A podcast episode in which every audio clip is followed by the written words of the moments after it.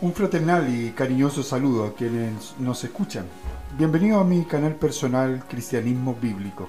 En él compartiremos reflexiones bíblicas de las Sagradas Escrituras dentro de su contexto. En el pasado y presente, lamentablemente, se han torcido las Escrituras para conveniencia propia.